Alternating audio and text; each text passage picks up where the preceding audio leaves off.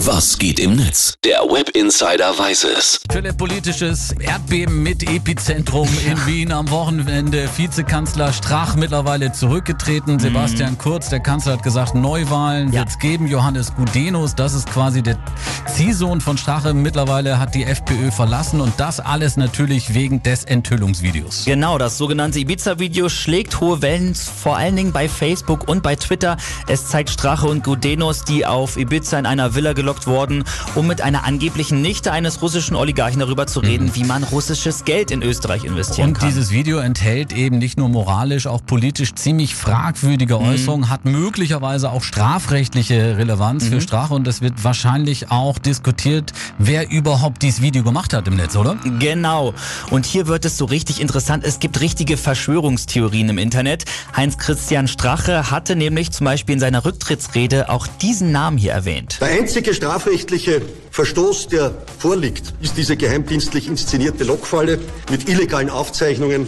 Und ich frage mich, wer diese Netzwerke sind und welche Rolle auch der Herr Böhmermann in diesem Zusammenhang spielt. So, jetzt die wirklich spannende Frage, was hat Jan Böhmermann mit dem Ganzen zu tun? Na, seit dem Erdogan-Gedicht und dem Varu-Fake wissen wir ja, Jan Böhmermann ist alles zuzutrauen und man muss schon sagen, es gab auch ein paar Hinweise. Und Was hast du dazu gefunden im Netz? Bei YouTube wurde zum Beispiel ein Video natürlich eher in undeutlicher Qualität rausgekramt und das zeigt Böhmermann, der schon im April bei einer Verleihung eines österreichischen Comedypreises Romy das hier gesagt hat. bin ich da, ich handle gerade ziemlich zurückguckst und Red Bull bezahlt mit ein paar FPÖ-Geschäftsfreunden in der russischen Oligarchenvilla auf Ibiza. Also wegen der schlechten Qualität übersetze ich das mal. Mhm. Er hat gesagt, er kann nicht bei der Preisverleihung sein, weil er mit einigen FPÖ-Geschäftsfreunden und in einer russischen Oligarchenvilla auf Ibiza abhängt. Ja. Ja, und das trifft's natürlich genau, ne? Genau, das stimmt. Und am Ende seiner Show Neo Magazin Royale hat er letzte Woche dann auch noch das hier gesagt. Äh, holen Sie schon mal die Armbrust aus dem Schrank und äh, Hast du wieder was vorbereitet, wovon man dich hasst?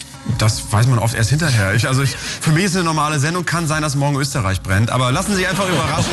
Ja, und kurz danach wurde dann das Video beim Spiegel und der SZ veröffentlicht. Das Ganze wie ein Krimi, ein Politkrimi, aber vielleicht wurden Böhmermann tatsächlich oder wurde Böhmermann tatsächlich das Video vorher schon zugespielt, ne? Genau, es gibt zwei Theorien, die im Netz kursieren.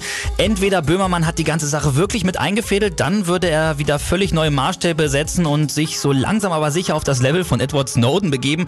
Oder ihm wurde das äh, Video vor einiger Zeit zugespielt, dann beweist er natürlich einmal mehr, was er für ein Medienprofi ist, weil er jetzt alle denken lässt, dass er es war. Es bleibt also spannend und Mhm. vielleicht werden wir ja auch nie erfahren, wer hinter diesem Video steckt. Vielleicht ja auch doch ein Geheimdienst, man weiß es nicht so genau. Die ne? Netzgemeinde schaut jetzt auf jeden Fall mit Spannung auf die neue Folge Neo Magazin Royale. Die wird am Donnerstag um 22.15 Uhr bei ZDF Neo ausgestrahlt. Also, in Österreich gibt es eine Regierungskrise und das Internet rätselt, wer hinter dem Ibiza-Enthüllungsvideo steckt. Vielen Dank, Philipp, für den Blick ins Netz. Gerne.